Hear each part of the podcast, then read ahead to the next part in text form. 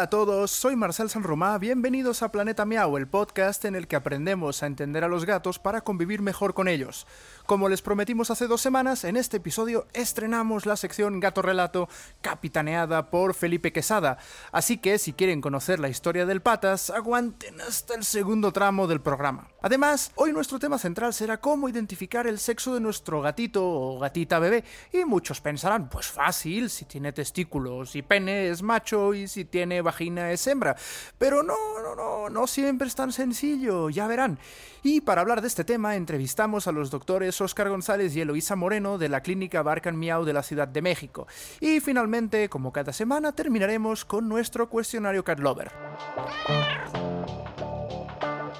Antes de entrar en materia, quiero recordarles que nos sigan en Facebook, donde nos encontrarán como Planeta Miau, o directamente en facebook.com diagonal Planeta Miau podcast en Twitter, donde estamos como arroba Planeta Miau, o en Instagram, donde aparecemos como Planeta Miau-podcast. Además, si les gusta el contenido en Planeta Miau, pueden apoyar al programa con una pequeña contribución mensual en patreon.com diagonal Planeta Miau.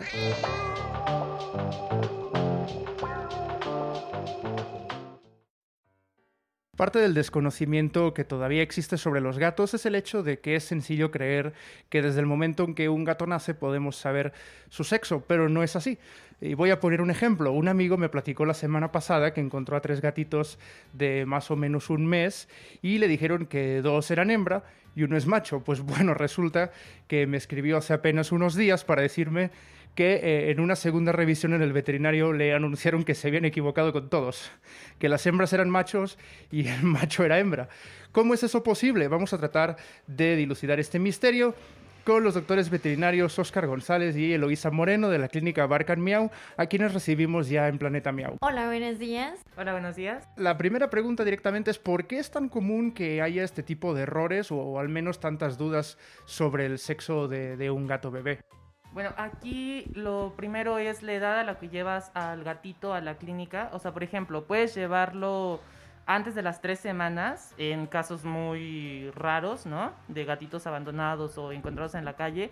Y antes de las tres semanas es prácticamente imposible saber si es un gatito macho o si es un gatito hembra, porque los órganos genitales no están realmente reconocibles aún. Eh, ya cuando pasas después de las tres semanas, hay algunas características que empiezan a poder ayudarte a, darte una idea de cuál es el, sexo o el género de, del gatito. Sin embargo, incluso es un poquito complicado a las tres semanas. O sea, habría que esperar un poquito más, al menos un mes y medio, y ya podríamos tener un poquito más de seguridad en afirmar si es un gatito hembra o si es un gatito macho. ¿Y a partir de, de, cuántas semanas o de cuántos meses ya, meses ya podemos empezar a considerar que es un poco ya raro no tener claro el, sexo del gato? O muy, o muy raro ya, no sé. A partir del mes y medio. O sea, a partir del mes y medio ya hay una certeza realmente de cuál es el, el género del gatito, el sexo del gatito. Y cuando no es así, ¿a qué se, a qué se puede deber? Podría ser desconocimiento o realmente que este, haya un problema, inclusive que no hayan descendido bien testículos, o sea, pero ya son más cosas este, específicas, no algo este, que tenga que ver eh, con eh, fisiológicamente la, la, cuestión de los, de los órganos sexuales. Mencionabas que pueden ser problemas, ¿qué, qué tipo de problemas pueden causar que, que no se haya desarrollado el, el sexo del gato? Existen problemas como el criptorquidismo, que quiere decir que no descienden bien los testículos.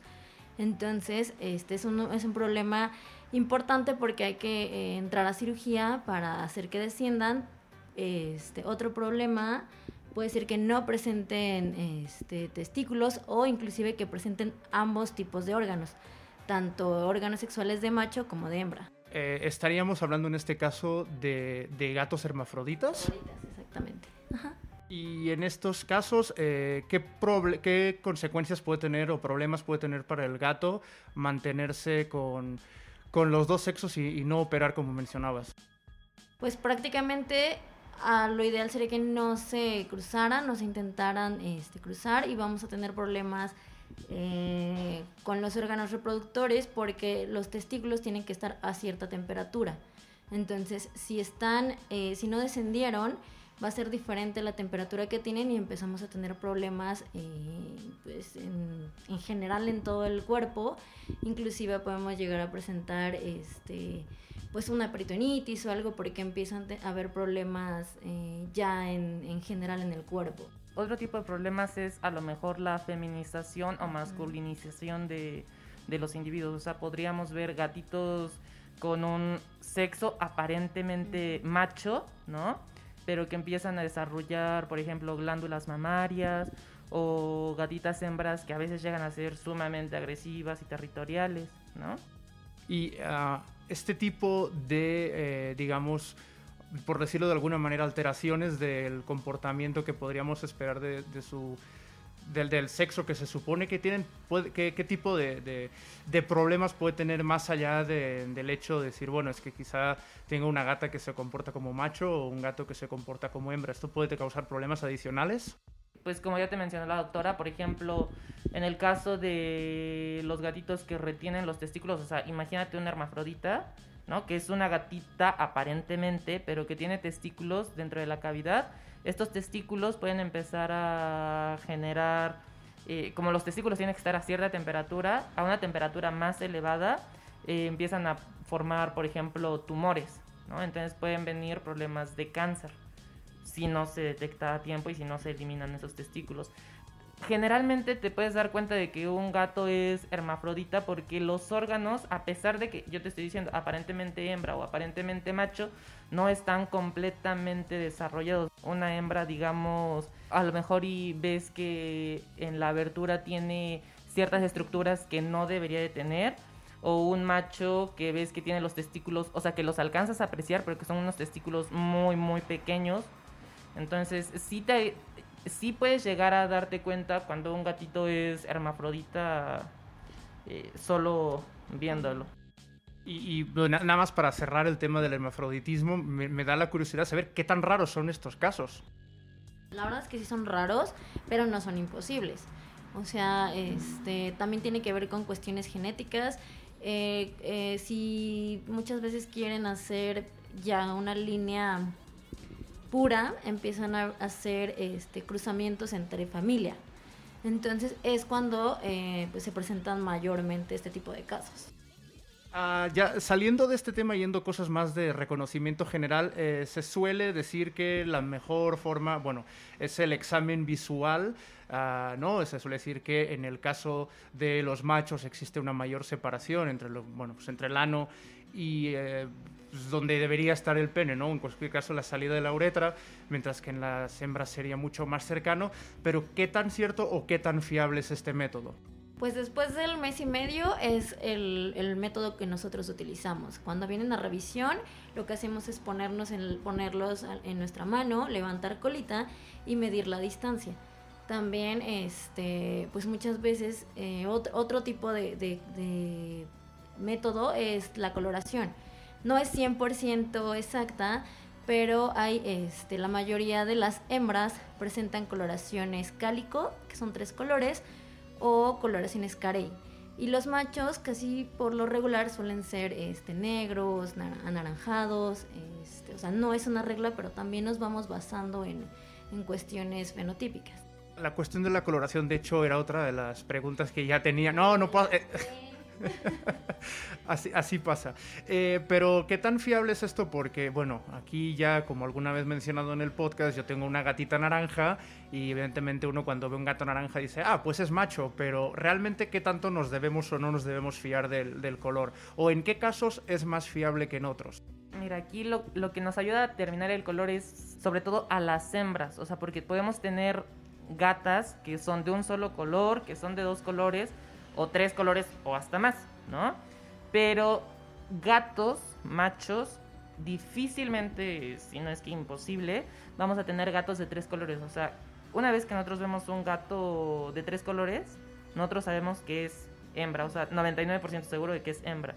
No, pero, pues una gata hembra puede ser de un solo color, de dos colores o de tres. Un gato macho solo podría ser de uno o dos colores. Ya por curiosidad, si han visto alguna vez ustedes un, un gato tricolor? Yo no. Macho tricolor, jamás en la vida. La verdad es que no. Y al caso contrario, en el caso, por ejemplo, de... Bueno, es que yo he escuchado mucho lo de las gatas que, que, bueno, que no son naranjas. ¿Qué tan raro es en este caso, por ejemplo? ¿Qué tan raro? Pues no, realmente sí es más fácil ver gatitas, este, colores eh, negro o colores naranja. Pero machos, eh, colores, bueno, tricolores sí, no, la verdad es que yo tampoco he visto. Ah, nada más eh, para terminar, como se adelantó la, pregunta de, los colores, yo quería cerrar la cuestión del examen visual ah, pidiendo algún consejo para la gente que quiera hacer este examen en casa, por, la razón que sea, a nivel, por ejemplo, de precauciones, de cómo agarrar al gato, de cómo evitar que se asuste o, cuestiones higiénicas, por ejemplo. Sí, la verdad es que, eh, pues si tienes que agarrar al, al gatito con cierta... Más bien eso es lo difícil para saber si es macho o hembra, el cómo agarrarlos o el que se dejen porque pues son súper, este, es más fácil que se estresen cuando son gatitos, entonces pues la verdad en casa pues sí es mucha práctica, este, inclusive también nosotros como veterinarios hay veces que pues, nos, nos cerramos este, al, decir si es macho o hembra, pero este, pues mucha práctica tiene que ver, digo, en la forma en que lo, en lo que lo, lo sostienes es ponértelo en la mano, eh, figurando que esté en cuadripestación, levantar la colita y ya de ahí se observan las tres o dos aberturas, ¿vale? Y los espacios que comentabas. Bueno, pues eh, queda claro que si requiere mucha experiencia, mucho conocimiento y agarrar bien al animal eh, para ver su sexo es que no es realmente nada, nada fácil. Bueno, pues con esto quería concluir ya y nada más darles eh, de nuevo las gracias a los doctores Oscar González y Eloisa Moreno por atender aquí la, la entrevista con Planeta Miau. Muchas gracias. Gracias a ti.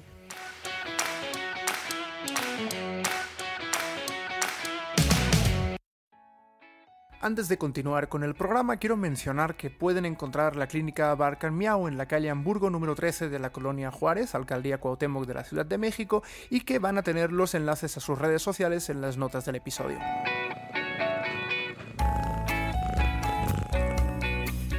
Y ahora llega el momento más esperado, el momento estelar del programa. Ha llegado la hora de estrenar la sección Gato Relato que nos trae Felipe Quesada. Así que vamos directamente a conocer la historia del Patas.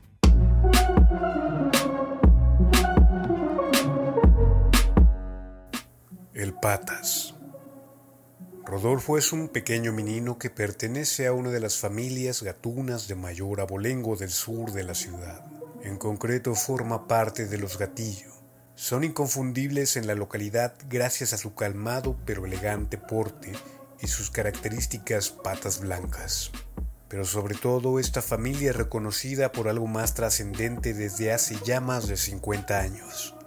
Esto es gracias a que tienen a su cargo la más grande red de distribución de catnip de la comarca, por lo que todos los gatos reconocen fácilmente a la familia. Rodolfo Gatillo es el miembro sándwich de una camada de tres hermanos. Su pelaje es parecido al de sus padres, de color gris, atigrado, con líneas oscuras, de ojos amarillos redondos y una cara tranquila, además de sus inconfundibles patas blancas. Rodolfo no tiene una mirada severa como sus hermanos, sino más bien tierna. Su cuerpo es un tanto robusto, pero no como el de Maxi, su hermano menor, pero sí es un poco más alto a comparación de Milo, su hermano mayor. Durante sus primeros meses se la pasaba jugando junto a sus hermanos, corriendo y saltando tras pelusas por el bosque, corriendo en los campos de hierba alta, subiendo árboles y persiguiendo casuarinas. Ninguno de los hermanos es tratado de una manera especial por el orden o tamaño que tienen ya para su primer año de vida, sino que sus padres, la señora y el señor Gatillo, siempre tratan de darle a cada uno de sus hijos su tiempo, al igual que su espacio, de forma igualitaria y equitativa. En lo posible, escuchan sus deseos y les dan una libertad casi plena para ir de un lado a otro sin dejar de recordarles que siempre deben cuidarse. Si bien sus padres siempre les han dado una libertad amplia, tiene una excepción que dicta de forma determinante que ninguno de los tres hermanos jamás debe acercarse a la orilla del lago y nunca tocar el agua del mismo. Nunca les han explicado a los hermanos el por qué o dado razón de ello. Que si por alguna causa alguno llega a caer al agua, tendrá una grave consecuencia al enfrentar un funesto desenlace peor que la muerte. Es por eso que en el pequeño Rodolfo ha crecido poco a poco la duda, pero mucho más la curiosidad de saber qué pasaría si por alguna razón cayera al lago. Le llaman demasiado la atención las carpas jaspeadas que puede ver en el enorme cuerpo de agua, desde lo más alto de su tronco cortado favorito. Entre sueños suele sumergirse desde la orilla, al igual que en la tina arrumbada en un jardín, llena de agua después de un día lluvioso. Busca cazar los peces que asoman su boquita para salir a respirar y retar a Rodolfo a una lucha submarina sin igual. Aunque el agua sea fría, nunca le ha tenido miedo o repulsión, sino al contrario, a él y a sus hermanos les encanta el agua a pesar de que a muchos gatitos no. Saben nadar con sutileza y destreza, o al menos eso consideran ellos. Regularmente los hermanos gatillo suelen visitar al búho vidente de la demarcación, que por cierto vive en una pequeña casita dentro de un árbol de agüehuete, tal cual como el sabio del lago. Las visitas se centran en escuchar sobre las aventuras de juventud del búho vidente. Pero recientemente, Rodolfo le formuló una pregunta más allá de las historias usuales al viejo ave. ¿Por qué no podemos nadar en el lago? El vidente, un tanto extrañado, le contestó. Oh, un gato nadador. Interesante. ¿No les da miedo sumergirse en el agua o mojarse su suave pelaje? ¿Sentirse pesados y con frío al salir? ¿Por qué tendría que darnos miedo? Usualmente solemos meternos a nadar en una tina que se llena en el patio cuando llueve. Es muy divertido. Pero nuestros padres se ponen locos y se enteran que asomamos la cabeza a la orilla para ver los peces. Nos gustaría mucho comer un rico pescado fresco, aparte de darnos un chapuzón en ese enorme lago. Es hipnotizante. El búho replicó. Oh, creo que tiene un espíritu aventurero tan jovial como lo tuve en mis mejores años. Sigan disfrutando de los paisajes y lo inmenso que es el mundo. Vayan tan lejos como sus patitas les permitan ir. Pero hay una sola cosa que no pueden hacer, y eso es entrar al lago. El día que ustedes nacieron, fueron bendecidos directamente por Kat Ishna a través de la luz de la luna, cosa que ya es una tradición milenaria en todo su linaje. Seguramente sus hijos también lo serán. Yo tan solo soy su humilde vocero, el que comunica y cuida que los demás cumplan ciertas reglas establecidas hace siglos por los ancestrales espíritus animales, aunque actualmente no hay mucho que hacer valer. Los tiempos han cambiado y se han alejado tanto de lo natural que ya no hay mucho que prohibir. Curiosamente, de los pocos que quedan por cumplir alguna regla, son su familia. Al igual que sus padres o abuelos, ninguno de ustedes ni las parejas con las que se relacionen para siempre deben entrar al lago. Pero, ¿por qué es tan malo? ¿Qué pasaría? No creo que se acabe el mundo. ¿O sí? Terminó por preguntar Maxi. Honestamente, no lo sé. Desde que tengo memoria, nadie ha quebrantado las reglas y espero que ustedes no sean la excepción. Quizá pierdan la bendición de Kadishna, se acabe el mundo o simplemente nada. Pero no se arriesguen. Mejor vean el inmenso cielo. ¿No les gustaría mejor ¿Volar? También es bonito, pero yo quiero nadar. Terminó por decir Rodolfo. Fin de la parte 1.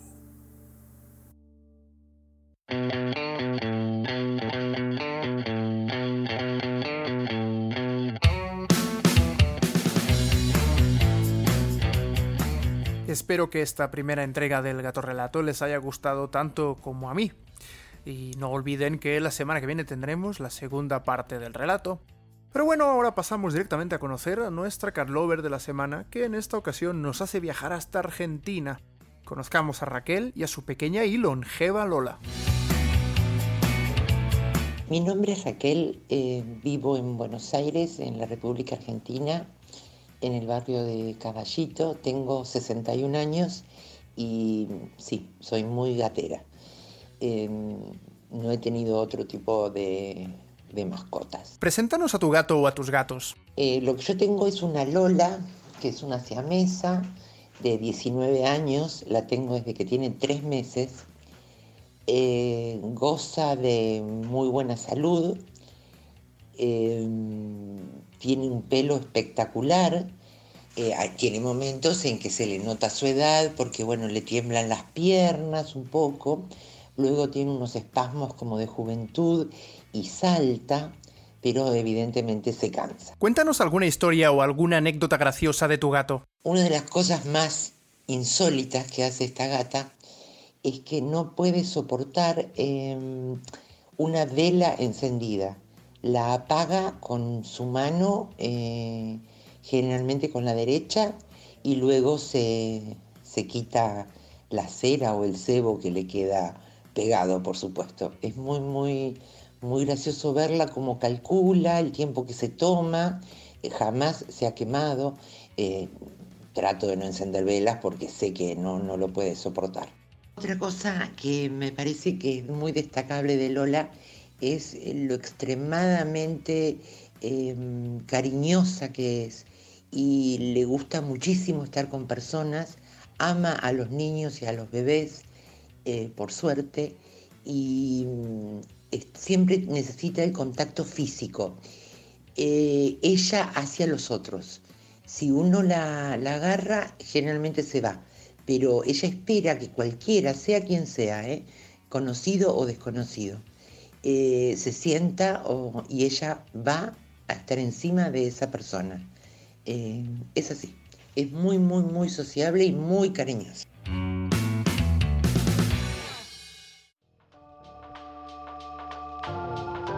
Y con el cuestionario Carlover ponemos punto final al décimo episodio de Planeta Miau. Como siempre digo, ojalá les haya gustado y si es así pueden dejarnos una valoración en su plataforma favorita. Y si nos escuchan en Spotify, donde no se pueden escribir valoraciones de podcasts, al menos por ahora, en 2020, también pueden dejarnos una opinión en nuestra página de Facebook.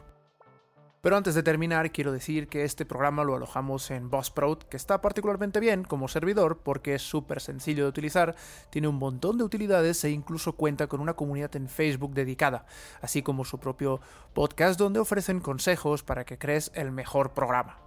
Y si te interesa unirte a la plataforma a través del enlace que encontrarás en las notas del episodio, podrás obtener una tarjeta de regalo de 20 dólares en Amazon al darte de alta en alguno de los planes pagados de Buzzsprout. Y con la tristeza de terminar el programa, pero con la alegría de brindárselo a todos ustedes, me despido deseando, como cada semana, que nunca dejen de ronronear. Adiós.